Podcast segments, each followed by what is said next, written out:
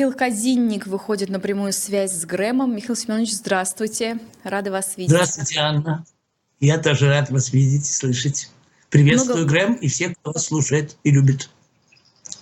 Много вопросов пришло к вам и, и пожеланий в нашем телеграм-канале, и буду по ходу нашего интервью также их интегрировать в наш разговор. И вот, в частности, начну с одного из них.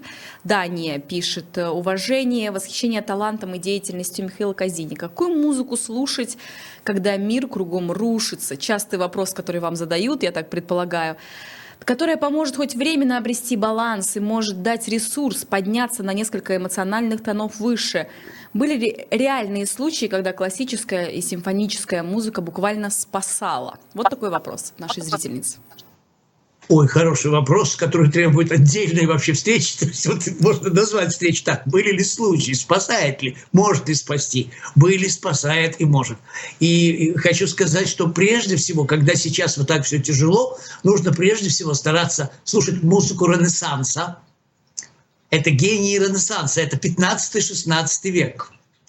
И нужно слушать музыку эпохи барокко. Это, безусловно, Вивальди, Карелли – это, конечно же, Гендель и Бах, барочные композиторы. Эта музыка настолько совершенна, вот, что она просто помогает человеку, во-первых, почувствовать связь вне времени и пространства, потому что эта музыка вершинная, да? Вот это прежде всего. Немножко не советую много романтической музыки слушать, потому что она сама по себе, э, ну вот я когда-то сказал, почему появился романтизм и пришел на смену классицизму в музыке, потому что классицизм был посвящен мозгу, мышлению, разуму, да? А когда французская революция проиграла, когда гекатомбы человеческих жертв, когда уничтожена интеллигенция Франции и другие страны начали получать эту инфекцию, вирус. Это была самая крупная пандемия в истории Европы, когда все интонации французской революции. Пушкин, он отрезвил свою страну, знаете как? Он, якобы перевод из Андре Шенье, сейчас все кричат, этого он не делал, он не писал этого глупое. Он написал, мы наш и у позорного столба мы наших граждан позабавим, кишкой последнего папа, последнего царя удавим. Вот что написал Пушкин. В какие времена, простите. Почему? Потому что всегда попы и цари не давали Ренессанса, мешали Ренессансу. Они все время сгущали краски. Все войны были, на самом деле, религиозными. Не было нерелигиозных войн. Если вы даже сейчас назовете Вторая мировая, то это два социалистических государства. Да, конечно, национал-социализм и социал-социализм. Они же дружили, они учили друг друга, поставляли алюминий, ставили Вагнера в Москве в Большом театре в честь э, национал-социализма и так далее. Дальше все войны, 30-летние, столетние, гуситские войны, это все борьба кого? Двух христианских конфессий, католиков и протестантов. И только музыка, искусство спасала, защищала, выручала, и это было в истории не раз. И э, поэтому я советую слушать, конечно же, много ренессансной музыки и музыки барокко. Э, вторая половина вопроса. Была ли ситуация, когда да, были ли случаи, когда классическая да. музыка, композиторы спасали в буквальном смысле? Было очень много. В частности, когда Россия попыталась усмирить Польшу, вот в Москве там есть такие ворота, да, на Московском проспекте, там написано крупными буквами «Усмирение Польши». Мы ходим вокруг, смотрим и не понимаем, что уже тогда усмирение Польши. Усмирить поляков, усмирить Польшу, усмирить любую страну. А что значит усмирить? А это значит запретить им собственный язык, собственную культуру, собственную речь, потому что рядом великий народ с великой культурой. Но хочу вам сказать, что э, очень важный момент здесь был, когда вот это все происходило, Вторая мировая война, и когда Польша была захвачена, когда это все было страшно, поляки сидели в домах, боялись выйти, потому что хватали же, хватали. Понимаете, и в это же время, в это же время поляки пускали по радиостанции, им можно было только музыку, как-то не запретили, и они пускали знаменитый полонез Шопена. Пам-па-пам, та-та-та-та-та-там. Который Каждый ля мажорный, да, умница. Каждое утро все поляки, вся страна слушала эту музыку и говорили мы, мы, наш Шопен, наша музыка, наш полонез и так далее. И вспоминали величие Польши, вспоминали великие балы, эти люстры, эти одежды, эти красавицы, мировые красавицы, польские женщины. Они все это вспоминали. Польских кавалеров, которые все говорили на французском языке и на польском. Не случайно Шопен одновременно француз и поляк. Это были как бы очень близкие близкие друг другу народы, невероятно близкие народы, да, вот. И эта музыка просто защищала, просто спасала. Это было что-то невероятное. Других случаев было очень много. Были и другие случаи такого рода, когда шла 30-летняя война, шла столетняя война. В это же время, в это же время,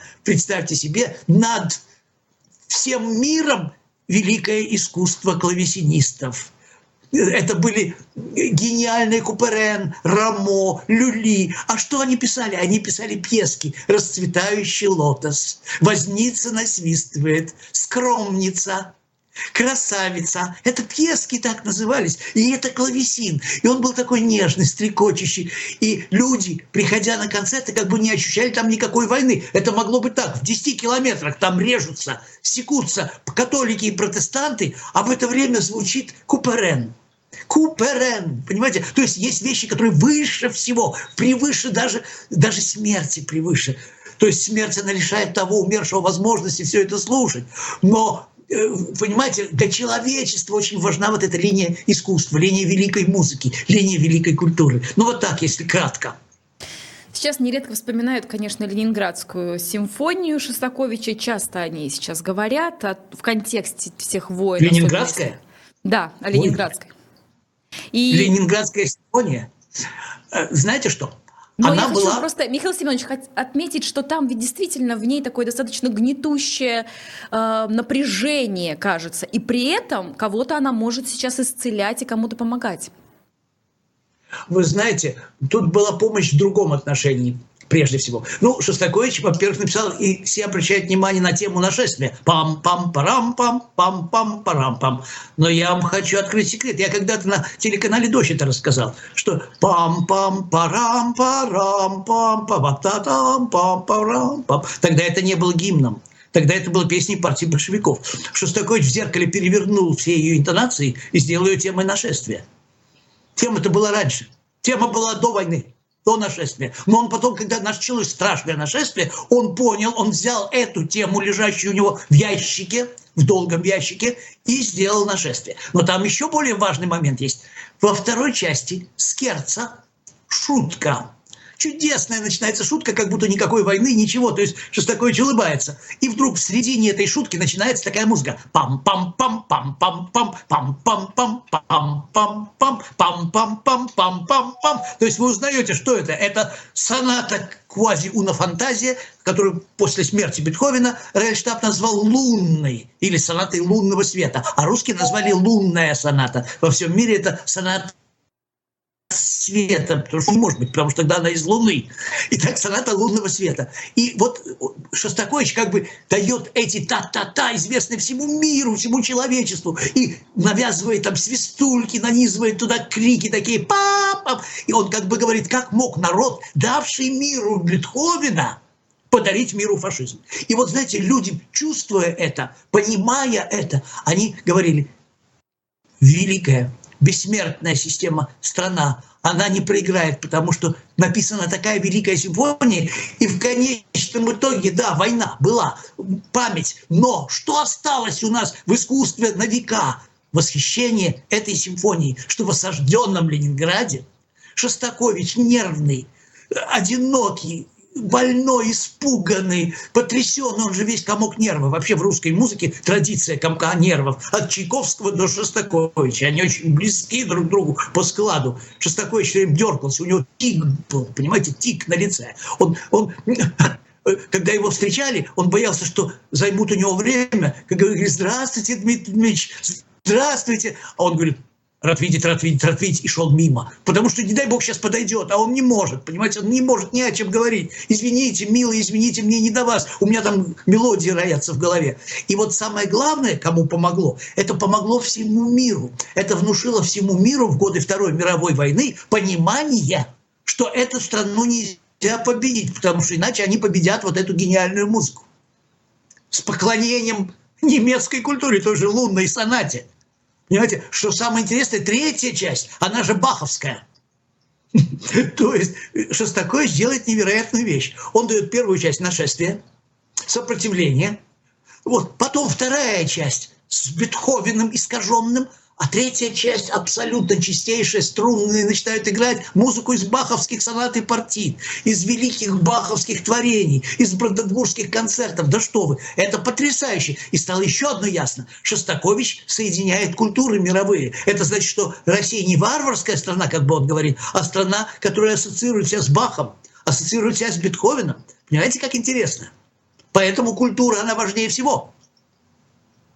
Вот если говорить о воинствующей музыке, о той музыке, которая сегодня вдохновляет тех, кто идет на войну, я сейчас скорее имею в виду со стороны агрессора все-таки, и мне сразу вспоминается увертюра Чайковского 1912, 12 точнее, называется она, и там как раз есть музыка для пушек в завершении знаете, сразу это отсылка к этой фразе, что когда пушки говорят, то э, молчат э, законы, если я не ошибаюсь, или музы, музы молчат, но там еще и с законом была тоже какая-то предыстория. Все-таки, на ваш взгляд, насколько музыка сегодня может действительно вдохновлять на агрессивную войну? А, вы знаете, вы знаете, к счастью, к счастью, к счастью, вот, видите, не выключил звук. Э, к счастью, хочу вам сказать, а музыку слушают великую, будь то агрессивная, не агрессивная, не так много народу. Вот когда говорят, что вот русская культура, русская музыка виновата в том, что русские агрессоры. Да ну, глупее ничего нельзя сказать, вообще нельзя сказать. Потому что русская музыка такая же, как и французская, и немецкая, и великая музыка европейская, итальянская, это то же самое. Это в общем фарватере. Потому что только что, Анна, я из Парижа, где у меня была встреча с парижской общественностью в консерватории Карто. Это самая красивая консерватория мира. Я в Фейсбуке поместил фотографии. Люди просто не верят своим глазам, что такое возможно. Так вот, когда я там был, я посетил несколько мероприятий. То есть вот, вот что творится, я не знаю. Понимаете? Ну, ну посмотрите вы, вы компьютером владеете, интернетом. Посмотрите, что весь мир все время сплошной Чайковский, Рахманинов, Шостакович, Скрябин. То есть да, да, да вы с ума сошли. Выставка сейчас, выставка Филонова, понимаете, выставка русских художников, все время шагал, шагал кругом. То есть, ну, наоборот, больше русской культуры на Западе сейчас, чем раньше. Раньше она была в ряду других, а сегодня люди должны себя успокоить на Западе, что, ребята, ну не пугайтесь так, ну, ну не создавайте абсолютный образ чудовища повсеместного, стопроцентного. Это из этого народа вышли вот эти гении. Чехов сегодня в Стокгольме, я специально перед встречей посмотрел, в шести театрах играют Чехова. Сегодня вечером. Вот не знают просто, но не читают же ничего. Ну, давайте возьмем Евгения Онегина, которого все знают. Я вам сейчас прочту всего одну строфу Онегинскую. Да? Вспомните. Теперь у нас дороги плохи, мосты забытые гниют, на станциях клопы да блохи уснуть минуты не дают. Трактиров нет, в избе холодный, высокопарный, но голодный, для виду прескурант висит, и тщетно дразнит аппетит.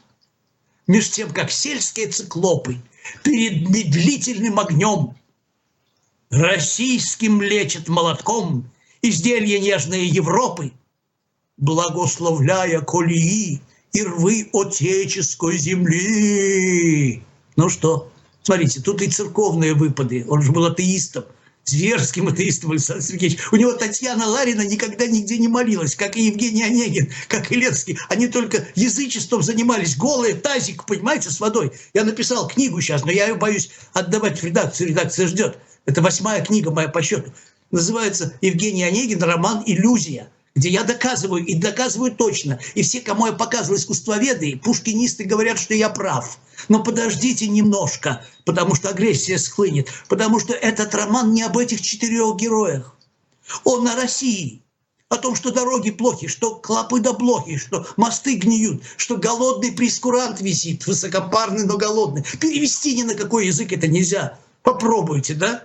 В трактире на стене холодный, высокопарный – но голодный, для виду прескурант висит и тщетный дразнит аппетит. Никакой язык не воспримет, э, кроме русского. Понимаете, поэтому я считаю, что отказаться от русского, значит, отказаться от такого чувства юмора, от такой значимости. Они отказываются от русского, потому что буряты воюют и убивают, потому что им туда сказали идти. Ну, что это, как не шизофрения? Шизофрения. Язык не виноват, культура не виновата. Ее не запретят. Только что я был на концерте в концертном зале в Елисейских полях. Там играл Михаил Плетнев, великий пианист, и Гедон Кремер, великий скрипач. Они играли сначала сонату Моцарта, потом сонату Бетховена, а во втором отделении к ним присоединилась чудная виолончелистка армянского происхождения или, или грузинского, нет, грузинского, по-моему. И они сыграли что перед гигантским залом в центре Парижа, в сердце Парижа, около Триумфальной арки? Они сыграли трио памяти великого художника Петра Ильича Чайковского. Ну так что, опять насилие над русской культурой в центре Парижа? Кто, почему не запретили? То есть, ну, ну абсурд дичайший. Я был в Барселоне, я посмотрел программу Барселонского дома там вообще три четверти русской музыки. Такое ощущение, что там какие-то эти агенты России работают. Понимаете? Такое ощущение. Не пропадал звук, нет? Нет, мы вас прекрасно слышим. И я как раз э, согласна с вами, что не только русских композиторов э, можно считать э, теми, кто чьи произведения некоторых могут вдохновить на военные действия. Опять же, у Бетховена ведь тоже были пушки, не раз он использовал в своих произведениях. Насколько вообще, Анна, хочу вас спросить, воспевание войны Да. у классиков – это такая, ну, частая история. Вы понимаете, нельзя путать война 19 века, войны 17 века, 12 века с нынешней войной с нынешними войнами. Э, Понимаете, это воспевание не войны, это такой романтический флер. Потому что война была такая, что в салоне Анны Павловны Шерер собирались, говорили по-французски, а в это время наполеоновские войска ожидались уже. Сейчас они идут, да? Говорили по-французски. Им и в голову не пришло, что они говорят на языке врага. Срочно переходите на русский все. Вот, национальный русский поэт Александр Сергеевич Пушкин первые годы жизни говорил по-французски, а потом заговорил по-русски сознательно сам и дал нам русский язык в том виде, в котором мы сейчас говорим. Это же все понятно. Сейчас вообще напали на Пушкина еще и есть причина, есть основание. О чем шумите вы, народные витии? Он написал это мерзкое, отвратительное. Он и сам знал, что это мерзкое. Он знал, Анна, но он был невыездной. Он не мог представить себе, что он до конца своих дней никогда не увидит Севильи, никогда не увидит Гвадалквивира, воспетого им, никогда не увидит Парижа и Лондона величавого, ничего не увидит, его не выпускали. И царь категорически был против. И он тогда пишет отвратительнейшее стихотворение, причем бездарное, бездарное. Я не знаю более бездарного стихотворения, чем вот это, о чем шумите вы, народные вити. Но ему главное сейчас понравится царю. И когда он пришел к царю с этим стихотворением, царь похлопал его по плечу, и отошел. Потому что даже царю странно было, что Пушкин такой свободолюбивый, такой хулиганский, сдался. Ему самому было противно, потому что когда предатель, да, то, с одной стороны, он вроде бы твой предатель, он предал их, твоих врагов, а тебе самому противно. Потому что он предатель. Предателя нигде не любят, понимаете? И вот когда Пушкин это написал, Вяземский, от- нет, да, да, Вяземский написал такое, что Пушкин держит фигу в кармане для всего мира, потому что он же знает, что никто это переводить не будет, и никто это не прочтет, и никто этой ахинеи не знает. Но самое страшное, что сейчас в России такая обстановка, говорит Вяземский, что поэт может себе позволить написать такую дрянь как написал Пушкин. Пушкин после этого лишился всех друзей, у него уже никого не было последние годы жизни. Он последние шесть лет уже, ну, был один, он почувствовал это, что он предал, что он перешел в лагерь врагов, какие там декабристы, какие там идеи свободы, какая там одовольность. Все в прошлом, осталось только о чем шумите вы, народные витии. Не чуждые гробы остались. Какая агрессия и совсем не пушкинская. У Пушкина была агрессия, прежде всего, против толпы всегда, против толпы. Молчи, бессмысленный народ, паденщик, раб нужды, забот. Не сносен мне твой ропот дерзкой. Ты царь, червь земли, не сын небес. Тебе бы пользы все. Навеску мир ты ценишь бельведерский. Господи, европеец, ренессансный. В России не было эпохи Ренессанса. В России был Пушкин, эпоха Ренессанса. И этот Ренессанс подействовал на всех. В лучшие годы он дружил с Мицкевичем. Они друг друга дополняли. Они друг другу давали такую силу. И почему люди культуры это все понимают, а 99%, которые в стороне от культуры, им абсолютно все равно, понимаете? Вот же в чем ужас. Мы виним культуру, я виню культуру, но не культуру, а то, что у нас в стране 0,1% население знает культуру. Поэтому говорить, что вот те пошли воевать и убивать агрессивно, потому что их культура научила, это нужно быть идиотом. Я даже не найду слов, понимаете, для определения дебильности тех, кто это говорит и кто этому верит. Но сегодня в России есть деятели культуры, которые поддерживают агрессивную войну. Возможно, поэтому и делают такой вывод о том, что культура не всегда может э, быть понятой всеми одинаково, очевидно. И что, знаете, мы как-то говорили с Антоном Долиным, который как раз о кино рассуждал, что я процитирую его недословно, но он как-то так выразился, что э, мерзавцы не изменятся, посмотрев то или иное хорошее кино, они просто поймут его по-своему. Насколько к музыке это применимо?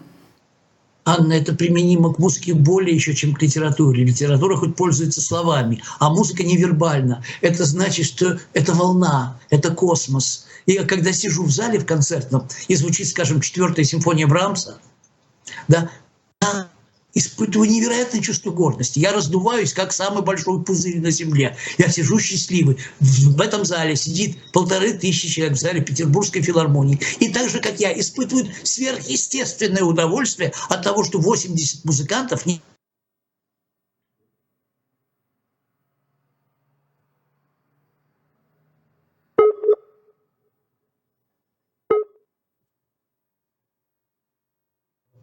все, все опять появилось. Да, вы сказали как появилось. раз о Брамсе, о том, какое удовольствие вы испытываете и о да. 80 музыкантах, да. которые это исполняют, и прервалось. Да, и прервалось.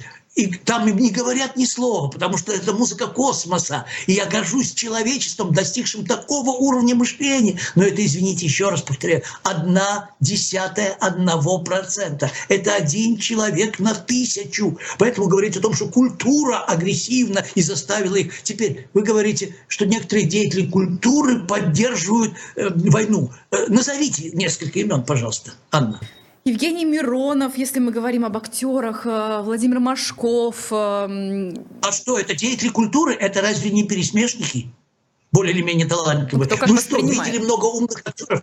Я сейчас обижу многих актеров, но я вижу примерно одного на сто актеров умного. С остальными за пределами сцены и их роли говорить не о чем. У них есть режиссер, который говорит, так, ты понял? Вот здесь, отсюда, после этих слов, пройди пять шагов в эту сторону. Потом повернись задницей к, к заднице и теперь произнеси тихонечко э, главное слово. Они же учат, господи, э, э, от начала и до конца. Это режиссер. Режиссер должен быть умным, а актер должен быть пересмешником. Знаете, у кого есть дар подражания всяким голосам? У того, у кого нет яркого собственного голоса.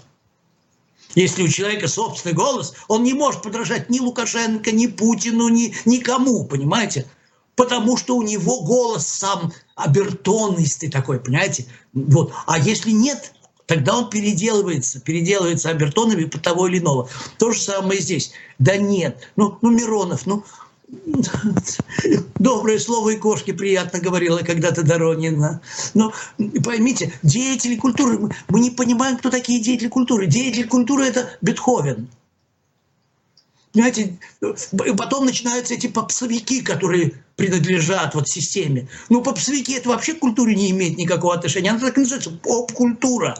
Популярная культура – это не культура, а это такое массовое явление. Ну, что они спели, о чем они говорят, кто они? Да посмотрите на них без грима в каком-нибудь кафе. Это же такое уродство все. Потом его начепурят, он выйдет на сцену и поет какую-то очередную хинею, а бедный мейнстрим – мейнстрим, потому что у нас 90% животного и 10% человеческого. Он начинает дергаться. Когда мейнстрим дергается, попсовик зарабатывает деньги, и чтобы не прерывались доходы, он будет вам говорить все, что угодно. Вы никогда не копнете с него. Помните у Булгакова? Вот, говорит, а вы копните в него, и вы узнаете, что он там себе думает. Конечно, но вы никогда не узнаете. Я мечтал, что соратник Каль герой гениальной книги Карин Бое, шведской писательницы. Она самоубийством кончила жизнь после того, как написала роман «Каллакаин». Я всем советую читать. «Каллакаин». Вот. Э, он есть. Его вы издали под видом, что это как бы критика фашистской Германии. На самом деле не фашистской. Это была критика... Она поехала в Советский Союз, свою любимую страну. Все поняла, успела понять, написала колокаин и застрелилась. Понимаете, что творится вообще? Вот. Так вот, у нее там есть соратник Каль который изобрел колокаин, средство, при котором человек, которому вколят, он начинает говорить то, что он думает. Слышите, что, да? И появился закон, в Конституцию вписали. Мысли теперь будут наказуемы. Что за мысли человек будет получать расстрел так же, как за слова. Представляете, какой ужас? Колокаин, который изобрел соратник Каль. А в каждой квартире, квартиры все однокомнатные в этом государстве, все однокомнатные, и там два главных агрегата. Ухо полиции и глаз полиции. Ухо полиции все время слушает, глаз полиции все время смотрит. Поэтому они в своей квартире ведут себя так, как на них смотрится сознанием этого. И у них еще есть третья жительница, горничная, которая прислана с секретными службами в семью. А семья стоит из мужа и жены. Ребенка в 6 лет у них забрали чтобы ребенок не получил влияние государства. И вот это горничная заходит, они о чем-то говорят, горничная, дозволено мне будет узнать, о чем вы сейчас говорили, мне нужно составлять отчет о том, о чем вы говорили, а я не услышала. Нельзя без меня, вот когда я отошла, нельзя без меня ни о чем говорить. Понимаете, ухо полиции мало, глаз полиции мало, еще и горничная из КГБ. Понимаете, это она создала такую страшную э, страну. Антиутопию Там, такую ненависти. Шеф соседней страны Гольдстайн, слышите, Гольдстайн, это она в сороковом году написала, в 1940-м. Каждый раз его показывают, да, искажают, и он такой уродливый, такой страшный, да, и народ да, а, а, ненавижу, пойду убивать. То есть народ готовит к убийству этого Гольдстайна и его страшной страны. Хотя соседнее государство точно такое же, состоит из таких же страдающих, одиноких и так далее. То есть, понимаете, на чем весь расчет? К сожалению, расчет на том, что Господь Бог, если бы Он создавал человека, ему тройка, минимум, максимум тройка из, по десятибальной системе по созданию человека. Он его, во-первых, вот отсюда и вниз. Он создал его хорошо. Человеку очень нравится заниматься движениями размножения и так далее. А вот там у него эмбрион, зародыш, там ничего нет. Он устает, у него голова болит, он не может связать субъект и предикат у него нет ассоциативного мышления. Он не говорит, что вот этот такой, потому что он тот был такой, а теперь от того, что этот такой, если бы не пресечем, то потом он начнет убивать. У них этого нет. Они текстов не понимают. Я уверен, что не понимают. Если бы вот эта огромная масса понимала тексты, я убедился в этом с появлением этих социальных сетей. Я ВКонтакте остаюсь, несмотря ни на что, для того, чтобы посмотреть, до какой степени могут упасть люди, понимаете? Я получаю то, что ни в каком сумасшедшем доме не, не признается. За это нужно давать двойные дозы таблеток каждое утро, утром, с утра уже, чтобы пресечь агрессию. Это просто что-то страшное. Понимаете, когда помещают информацию, где я рассказываю о своих впечатлениях, что первый мой концерт был далеко в глубине Швеции, и мы играли второй квартет Бородина. И после концерта подходит ко мне древний фермер под сто лет и говорит, я уже думал, что я умру и больше не услышу в живом виде второго квартета Бородина. Вы знаете, оказалось, что вот этих вот военных людей это оскорбило. Это я намекаю на то, что у нас таких фермеров нет. И мне пишет женщина, у нас любой фермер с удовольствием бы послушал второй квартет Бородина. А вот на Западе, наверное, это был случайный фермер. Потому что, то есть, ну, понимаете, вот, вот такое даже. Что им сказать?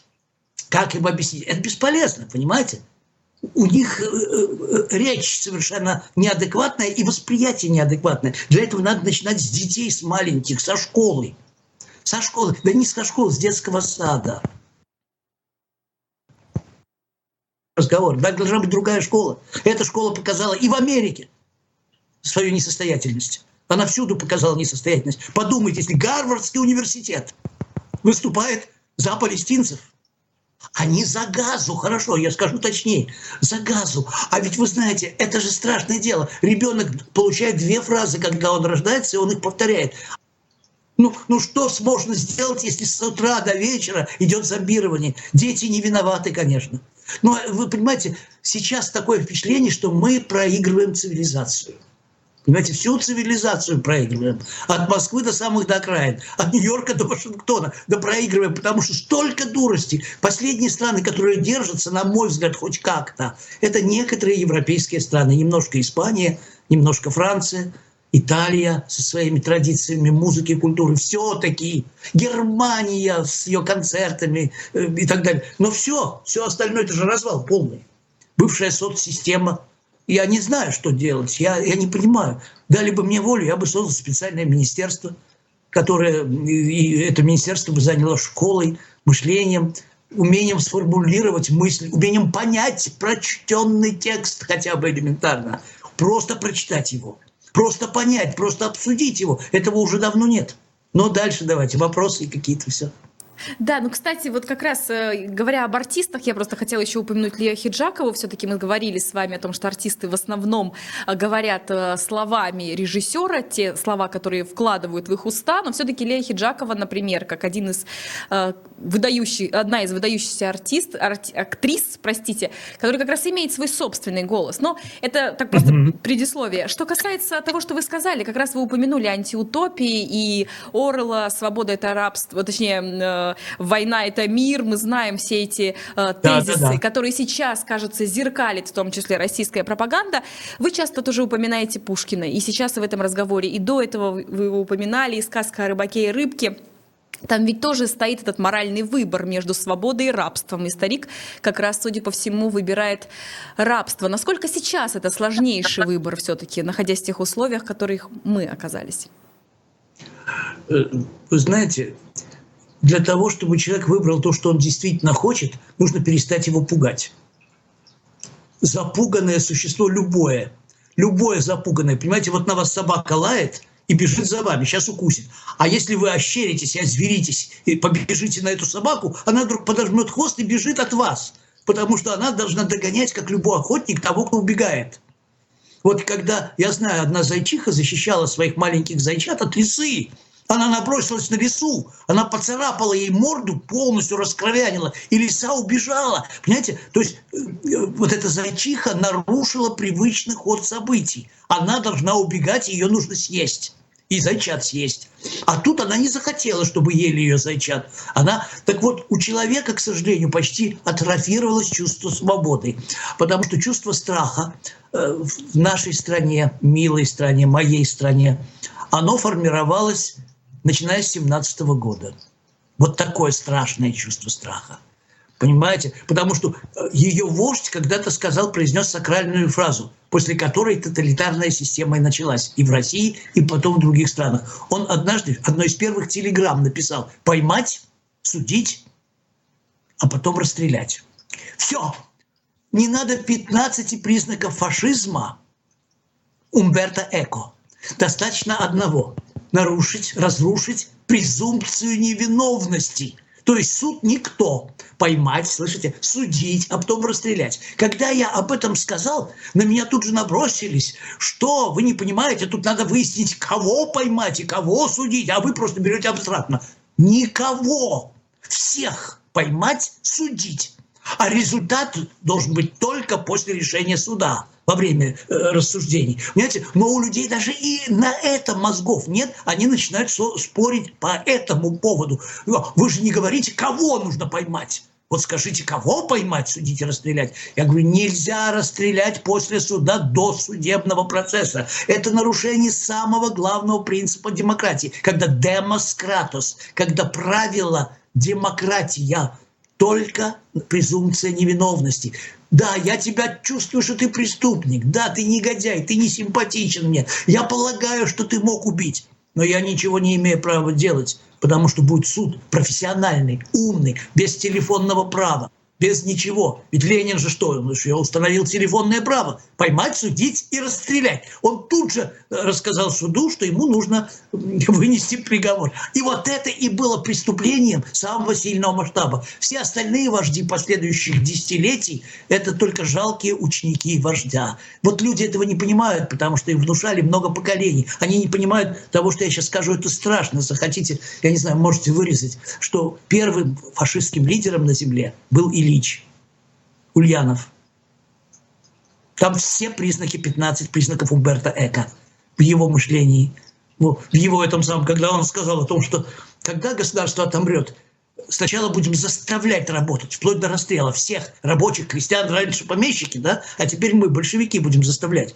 А когда люди привыкнут работать, а заставлять мы будем смертью, убийствами, всеми, никому не дадим, вот за опоздание на работу расстрел и так далее. Вот а когда люди привыкнут работать, привыкнут, слышите, тогда государство отобрет. И наступит светлое будущее. То есть на уровне генетическом внушить всем поколениям страх, который становится само собой разумеющимся. Вот этот страх и внушили. Ему сто с лишним лет. И он передается генетически из поколения в поколение. Это уже установлено врачами, что если дедушка боялся, то правнук его или внук тоже боится при тех условиях, которые ему создадут. Как только ему создадут те же условия, что в 1937 году, он начнет так же бояться, как боялись его предки. Вот в чем ужас. Вот это объяснение очень простое.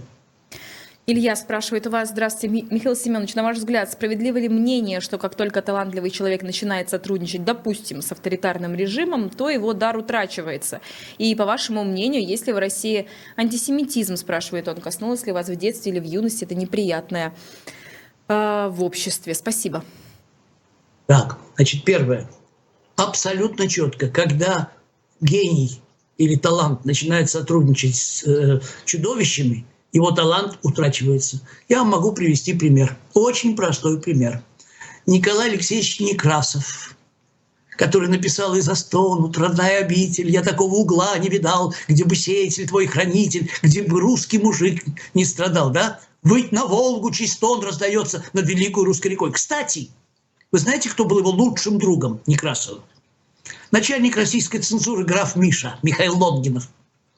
Да, они вместе в карты играли, вместе, извините, э, ходили по этим самым э, женщинам с пониженной социальной ответственностью.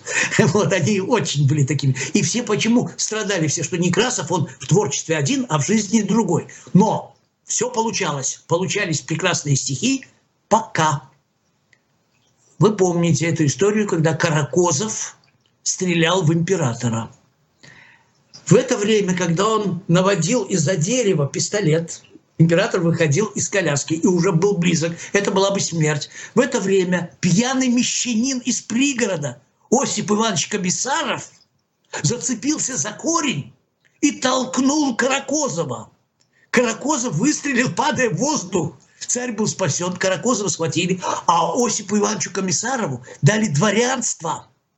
И он, этот плюгавый мещанин, алкоголик, сидел между генералами, ему пожаловали землю, он стал графом э, Комиссаровым, да, вот, и он сидел и потел и говорил, я вашество, я вашество, я, я, ежели когда еще нужно упасть, я упаду я зацеплюсь, за, я, я все сделаю, я царя-батюшку вместе с Богом буду защищать и так далее. Представьте себе такую штуку. И вот э, тогда началась реакция страшная после вот этого попытки убить царя. Страшная реакция. Все свободолюбивые журналы. Современник Некрасовский, над ним нависла угроза. И тогда Некрасов, чтобы спасти свой современник, пишет стихотворение – Осипу Ивановичу Комиссарову.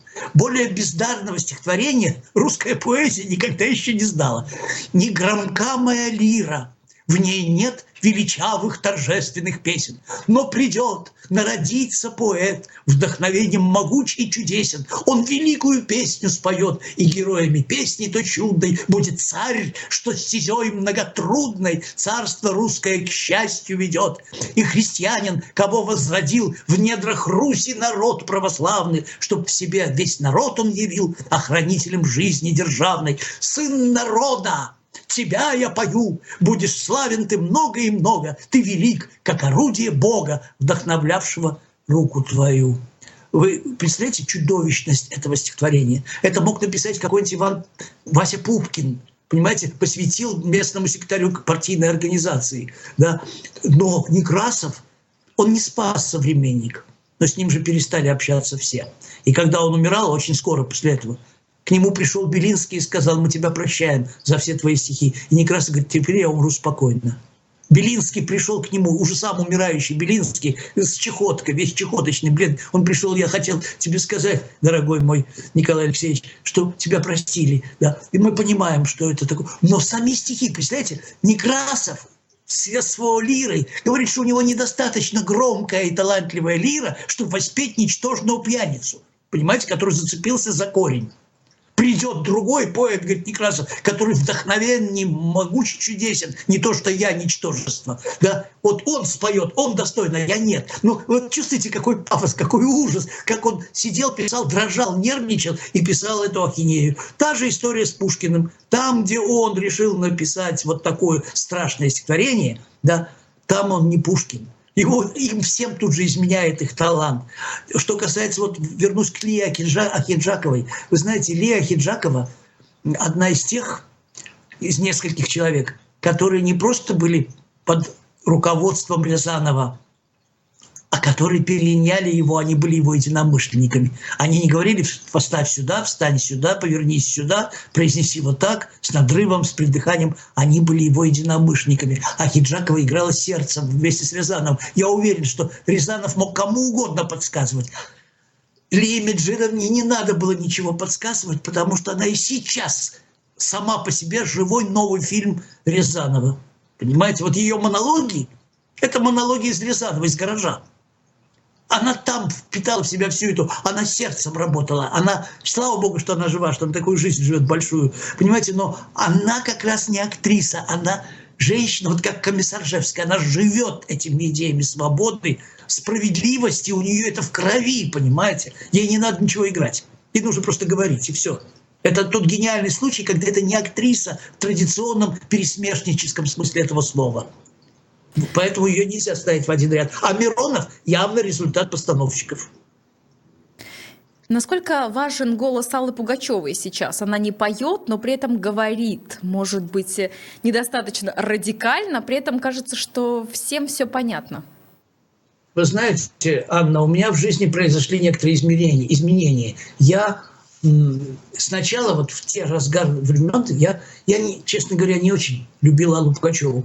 Она была талантлива. Ее Орликина, ее все это замечательно. Но когда она стала брать тексты Мандельштама, я даже написал в советской музыке статью «Специалисты, отзовитесь». Потому что у Мандельштама есть стихотворение «Я вернулся в мой город, знакомый до слез, до прожилок, до детских припухлых желез. Ты вернулся сюда, так глотай же скорей рыбий жир ленинградских речных фонарей, узнавай же скорее сентябрьский денек, где к зловещему дегтю примешан желток. Дальше в ее песню она не включила «Ленинград, я еще не хочу умирать». Это включила. Дальше. У тебя телефонов моих номера. Дальше нет. Ленинград я еще отыщу адреса, по которым найду мертвецов голоса. А дальше, это же все гулаговский стих. Я на лестнице черный живу, этого у нее вообще в стихах нет. А что она сделала? Вальсочек, Ленинград, я еще не хочу умирать. У тебя телефонов моих номера, я еще не хочу умирать. С чего это Пугачева не хочет умирать? А там ведь стихотворение, это же памятник ГУЛАГу, это мартиролог, понимаете? Шевеля кандалами цепочек дверных заканчивается это стихотворение Мандельштама. Скоро он сгниет в ГУЛАГе, великий державный поэт, которого Петлюра дал сопровождение, чтобы он прошел через линию фронта. Вы, наверное, даже не все знают эту историю, когда Мандельштам решил пойти в Коктебель к Волошину. Кругом война, убивает, смерть, кровь, гражданская война. А он маленький такой, его Маяковский назвал «мраморная муха». Он решил пойти пешком, видите ли, в Коктебель. Его поймали петлюровцы и стали допрашивать.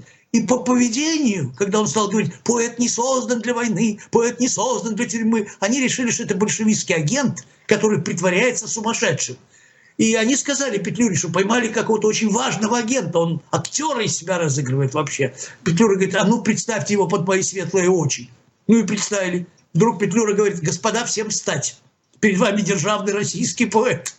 Это тот самый Гетман Петлюра, который писал по театру Крапивницкого, по всему все встают, эти все казаки, понимаете, вся его атаманская шайка, встают и приветствуют великого державного поэта. И он говорит, Осип Ильич, какими судьбами здесь? А Мандельштам говорит, а, а, а я к Волошину. Какому Волошину, дорогой? Вы, вы с ума сошли, вас могут убить, вашу поэзию убьют, говорит Петлюра. Петлюра. Да, и говорит, так, значит, я вам даю сопровождение, я вам даю бричку. Если хоть один волос с головы Мандельштама упадет, то кончится это для вас плохо. Вы знаете, они его довезли до Коктебеля в целости и сохранности. Мандельштам в конце сказал, вот видите, я же сказал, что поэт не создан для войны. А когда его посадили, эти петлюровцы, да, после пыток, он стал кричать, отпустите, потому что поэт не создан для тюрьмы. Значит, ни для тюрьмы, ни для войны. И после этого, когда эти его пощадили, его не пощадила наша Ой, Господи, сколько можно писать и говорить, и учить, и просвещать, и все это все бесполезно, потому что это для небольшой группы людей. Я очень страдаю по своим слушателям в России. У меня их примерно 146 миллионов, э, тысяч. Вот это 0,1% из 146 миллионов, 146 тысяч моих. Ну что я могу сделать без телевидения, без масс-медиа, без ничего? Все, что я мог, это физическим телом. Я гонял по всей своей стране, вот аж до самого 2022 года, до февраля. Ну, еще немножко в Поднебие не поехал, да? А перед этим на всю страну, понимаете, сверху донизу. Я в Швецию заезжал, например, менять чемоданы. Я все понимаю, я все видел. Более того, я просил, дайте мне две вещи. Дайте мне построить нормальную школу ассоциативного мышления – потому что дети клиповым сознанием владеют только. Дайте мне построить хотя бы одну школу и научить учителей. А второе, дайте мне 15 минут на телевидении. Я все понимал, что это будет. Это стало ясно, что это будет. Вот вы сказали о, о Пугачевой, и я так понимаю, что ваше отношение к ней все-таки изменилось, несмотря на то, что было изменилось, раньше. Да. Изменилось, в корне изменилось. Она, конечно же, и тогда была талантливым человеком. Но сейчас она свободолюбивый человек. Она никого не боится. То есть, понимаете, вот Пугачева – это тот случай, когда у человека нет чувства страха. У нее его нет. Она понимает, что ее не схватят, потому что она живая история России, советской власти, советских времен. Она создала театр песни, она талантлива. Еще раз говорю, я просто, мне не нравилось, вот когда она все это начала делать, и взяла эту высокую поэзию, я э, вытащила из нее то, что ей надо, и опустила. Но она, безусловно, целое явление э, в советской истории музыки, песни, Э, вот это безусловно, она очень талантливый человек, ярчайший человек. Помните, книжка называлась, которая вышла еще в брежневские времена «История пугачевского бунта». Это был действительно бунт Пугачевой против этих примитивных раскрашенных кукол, против этих самых, которые пели, такой, таким, знаете, такой кобзоновский, такой тембр, страна моя! Это такая вот... Нужно было обязательно произносить название России со многими «р». Россия, чтобы, не дай бог, не заподозрили в, этом, в том, что ты еврей. Поэтому надо было говорить «Россия! Русская!» Это так вот так было принято, да, это патриоты специально, чтобы, не дай бог, скажете «Ха-ха, Россия!» Что касается антисемитизма, Анна, вынужден признать, столкнулся с детства, с самого детства, с самого раннего детства – и это было страшно. Я не понимал, не хотел понимать, не, не хотел чувствовать себя другим, не таким. Но антисемитизм был инвольвирован в наше общество. И я его очень много с ним столкнулся в пионерских лагерях. Страшное дело это было, просто страшно. Причем не только дети, а сами воспитатели им передавали это презрение. А когда я еще брал с собой скрипку в пионерский лагерь, чтобы заниматься, чтобы не потерять форму на скрипке, да, это было совсем ужасно. Еврей со скрипкой это, – это двойное преступление. Вот скрипка, еврей, симфония, филармония – это все недоступно, это все какое-то такое хамское, наглое, то, что себя позиционирует как что-то значительное. Я с этим совсем столкнулся, я с этим прошел. Вот. И когда меня хотели оскорбить, я же с детства писал стихи, стихи получались очень неплохие. Знаете, что мне говорили? Это у тебя перевод с еврейского. Как я могу переводить с языка, у которого я не знаю ни слова, понимаете? Потом я все время пытался понять, почему в Советском Союзе я даже в библиотеку записываясь, писал национальность. То есть еврей записывается в библиотеку. Я тысячу раз, понимаете, тысячу раз писал слово еврей во всяких документах. Это какой признак? Это только эти, как их, фашисты ведь определяли национальность по форме черепа. Потому что когда я пишу, что я еврей в библиотеку, это значит, я определяю, что у меня еврейская форма черепа. Потому что я не знаю ни одного слова по-еврейски. Я э, воспитан на русской культуре, был, есть и буду, и никто меня с этого не столкнет, с этого пути. Понимаете? И я так и не понял, с какой точки зрения меня всюду определяли в евреев. Вот однажды этот протеерей Ткачев, знаете Ткачева, да? Андрей Ткачев, ужасно. конечно, довольно одиозный да, такой да, священнослужитель. Вот, да, да, да. Вот он однажды, вдруг мне даже показали, ссылку прислали, что он меня хвалил. То есть, говорит, вот есть такой Михаил Косиник, он пересматривает старые притчи, например, он взял курочку рябу и открыл тайну шанса, что вот он говорит, что шанс. Вот такой молодец, он открывает тайны старых русских э, этих самых идей и все прочее. Буквально на следующий раз. Ему уже кто-то сказал, что что ж ты хвалишь-то кого? Ткачев. Ты что, не знаешь, что он еврей? И вдруг Ткачев говорит, да, я в прошлый раз говорил про курочку рябу и еще про то, что э, Михаил Казиник. Ну, ну, конечно, хотя он и еврей, говорит Ткачев. Слушайте, хотя он и еврей.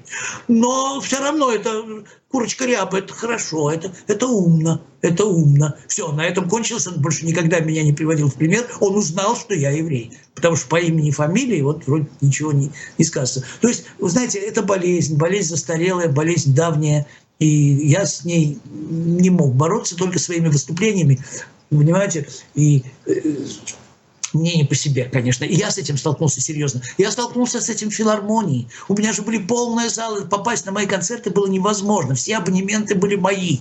Но когда отмечали 80-летие Белорусской государственной филармонии, сначала дали звания, кто народный, кто заслуженный, кто э, деятель искусства, деятель культуры и так далее. В конце списка, когда всех наградили, объявили меня в списке с пожарниками – и было написано, что такой-то пожарник, такой-то, и Михаил Казиник, музыковед, благодарность без занесения в личное дело в связи с 80-летием филармонии. Когда я вышел из филармонии, и со мной вышли сотни людей, кругом висели плакаты. Было крупным буквами написано «Михаил Казиник, абонемент номер один».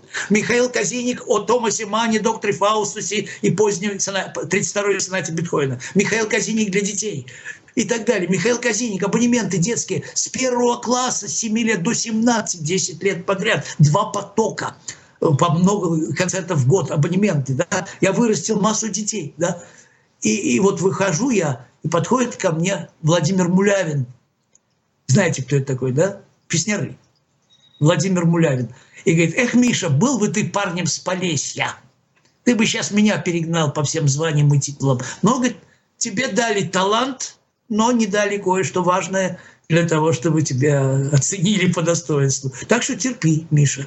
Так сказал Мулявин со свойственным ему прямотой, откровенностью.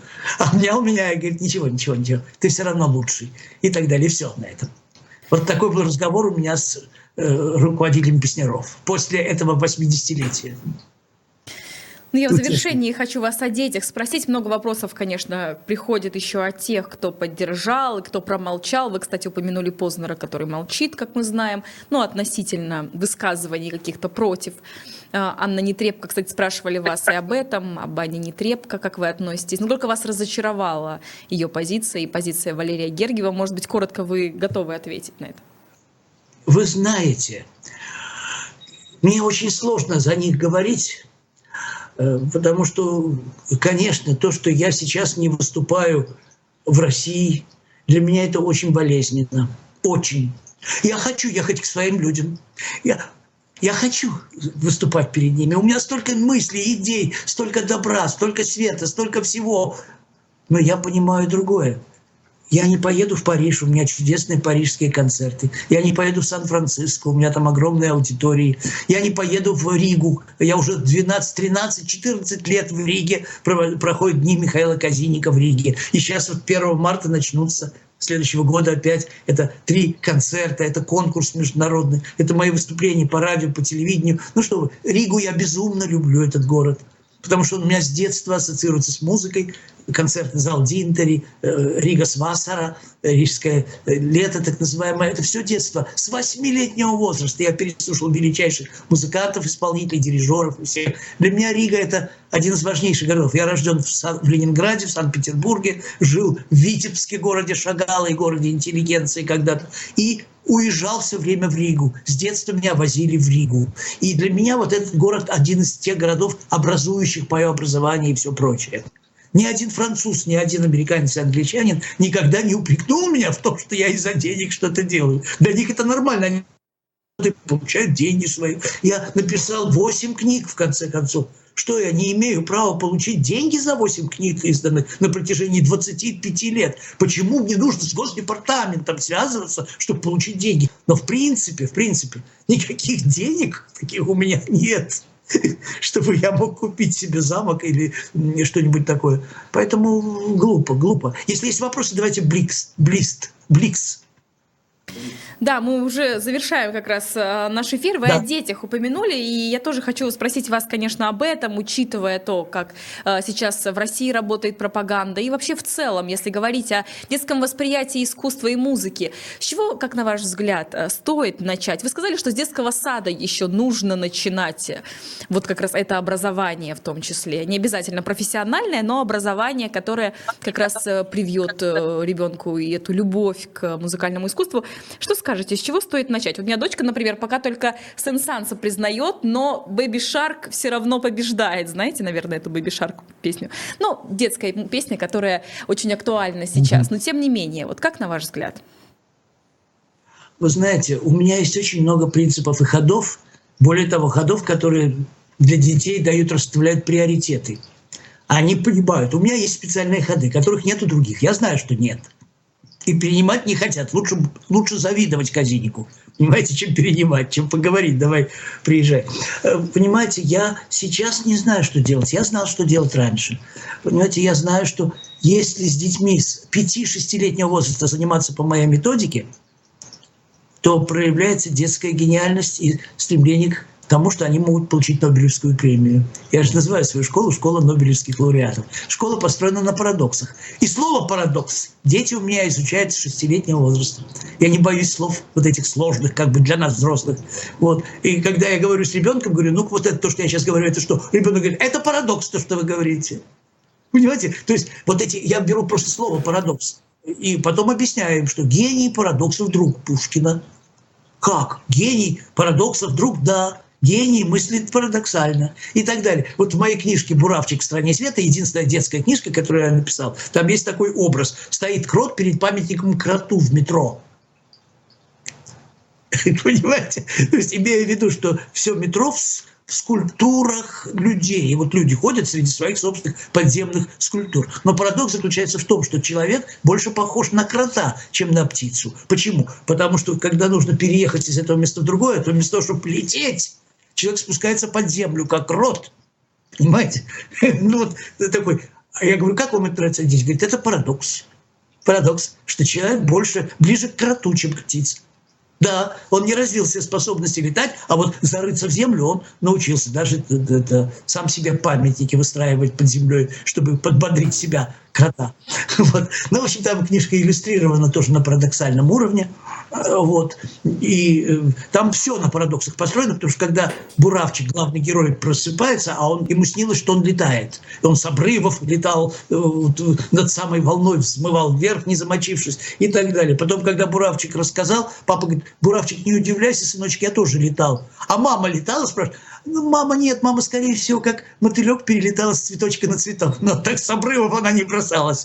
То есть вся книжка построена, понимаете, на познании. А познание там связано с учеными, с парадоксами мышления, со всякими неожиданностями. И дети в моих школах, вот есть такая школа э, Либрейн в Москве, вот там Анечка, которая всю мою методику раскусила, она бывала на моих конференциях, даже в Читу далеко ездила, чтобы... Вот. Там такая школа, там счастливые дети. Умные, талантливые, тонкие, как на подбор практически. Знаете, то есть просто вот такие, что, ну, любимые обнимашки, понимаете, светлые. Вот, ну, там невозможно, немыслимо э, вот все это грубить, хамить и все прочее. С детьми очень умело надо общаться. Можно детей погубить несколькими словами, несколькими фразами, что успешно делают в школах. Успешно. Понимаете? А я вам приведу такой простой пример. Смотрите, вот вот, Господи, никогда не хватит никакого времени для всего этого. Я читаю людям стихотворение Пушкина, которые в школе уже в первом, втором классе читают. «Мороз и солнце, день чудесный, еще ты дремлешь, друг прелестный, пора, красавица, проснись, открой сомкнутые негой взоры, навстречу северной авроры, звездой севера явись». Вот все так читают, все. А, а это неправда. Там совсем не те знаки препинания. Пора, красавица, проснись, говорит Пушкин. Это первое, что сделай, проснись. Второе. Открой сомкнутый негой взор, запятая. Не открой навстречу, а открой сомкнутый негой взор. Проснись, открой взоры, запятая. Дальше. На встрече Северной Авроры, здесь они делают запятую, хотя у Пушкина ее нет. На встрече Северной Авроры звездою Севера явись встретиться с Авророй. Проснись, открой взоры и встретиться с Авророй. Там совсем другое. То есть там, где запятая, там ее не читают, а там, где нет запятой, там ее делают, читают. Ну как, сколько можно такими глупостями заниматься? Посмотрите фильм а, «Живаго», многосерийный фильм. Знаменитый доктор Живаго читает знаменитое стихотворение «Гамлет». Гул затих. Я вышел на подмостки, прислоняясь к дверному косяку. Что ты сделал? Вышел, прислонясь? Ты что, клоун в цирке? У Пастернака ясно написано. Гул затих. Я вышел на подмостки. Точка. Точка, черт побери. Прислонясь к дверному косяку, я ловлю в далеком отголоске, что случится на моем веку. Вот видите, что творится. Это человек, который так читает, он же сам смысл текста не понимает. Я вышел на подмостки, прислонясь. Цирк сплошной. Я цирковой актер, прислонясь к дверному косяку. А почему, что это вдруг я ловлю? Прислонился к косяку и стал ловить? Да ерунда какая-то, понимаете? Вот, ну хорошо, примеров... хотя бы Пастернака прочитали, а не только осуждают. В любом случае, это лучше, чем ос- осуждать, не читая. Ну да, так еще под Пастернака так подкопались. Э, учись прощать, весь интернет. Это был ужас какой-то. Даже у дочери поэта Роберта Рождественского, знаменитой Кати, воспетой в стихах, и то на первом плане было, я читал «Учись прощать» там Голговская заря, там такое ахинея такая, и это под именем Пастернака. Я, знаете, я даже сделал такую передачу в защиту Пастернака, да перестаньте вы. Потом, наконец-то, докопались, что это один стихоплет, что этот стихоплет пишет в таком религиозном церковном журнале про Голговскую зарю и так далее. Но скольким же... Более того, это на поэзия.ру рекомендация филологов. Рекомендуют для учеников 9-10 класса стихотворение Пастернака «Учись прощать». Так вот, одна замечательная писатель Ланна Эгер по моей просьбе написала рассказ про тоталитарную систему, где люди сидят в особой тюрьме. Самые умные, самые тонкие. В этой тюрьме их время от времени приковывают к креслу, к стулу и дают страшные стихи, кричат, это Пастернак, это Пастернак, потом еще страшнее, это Пушкин, это Пушкин, и они обязаны слышать это, и заткнуть уши нельзя, потому что руки связаны. Понимаете, так над ними издеваются, над всей элитой и интеллигенцией, и так далее, и так далее. В общем, ужас какой-то. Знаете, и это все ну так, это, это очень больно, понимаете? Это очень больно. Мне не удалось в моей жизни получить 15 минут на прайм-тайм на Первом канале. Мне не удалось в моей жизни создать ту школу в России, которую я хотел. Вот есть только одна школа настоящая. Она небольшая совсем. Вот. Она называется «Школа не школа». Потому что если школа, то начнутся... Тут придут чудовища туда привязывать к креслам детей. Вот. Потому что разные же родители бывают. Приходит родитель с ребенком, очень хотел эту школу, да, вдруг приходит, говорит, а где парты? Они говорят, парты во всех остальных школах. А как это без парт? а потому что дети будут сидеть на ковре, на диване, будут сидеть в качалках, в игрушках, на, на лошадках, вот так будут сидеть. А что это за школа такая, если парт нет? То есть вот, вот у него там парта в, в мозгах сидит вместо мозга, и теперь должна быть парта. Он говорит, нет, вас же никто не уговаривает, здесь нас очередь, простите. Нет, так нет. Ну, потом будете объяснять своему ребенку, почему ушли в школу. Я спрашиваю, вы что хотите? Школа может быть трех вариантов. Казарма, тюрьма, театр. Что хотите? Театр хотим. Ах, театр хотите. А лезете в казарму и в тюрьму. Школа, тюрьма, школа, казарма. Так что Ну что ж. много о чем говорить. Есть над чем подумать. Благодарим вас, что сегодня нашли время поговорить с нами. Спасибо вам за это интервью и всего вам доброго. Ждем вас в Риге, конечно. Спасибо, Анечка. Да, конечно, 1 марта я уже начинаю. Я приеду раньше на пару дней, пообщаюсь с каналами, чтобы люди узнали о том, что я приехал. И начнем. Приходите в нашу студию. Спасибо вам. Михаил Казинник был Спасибо. на прямой связи Спасибо. с Грэмом. Спасибо, Спасибо Анна. Да. До встречи.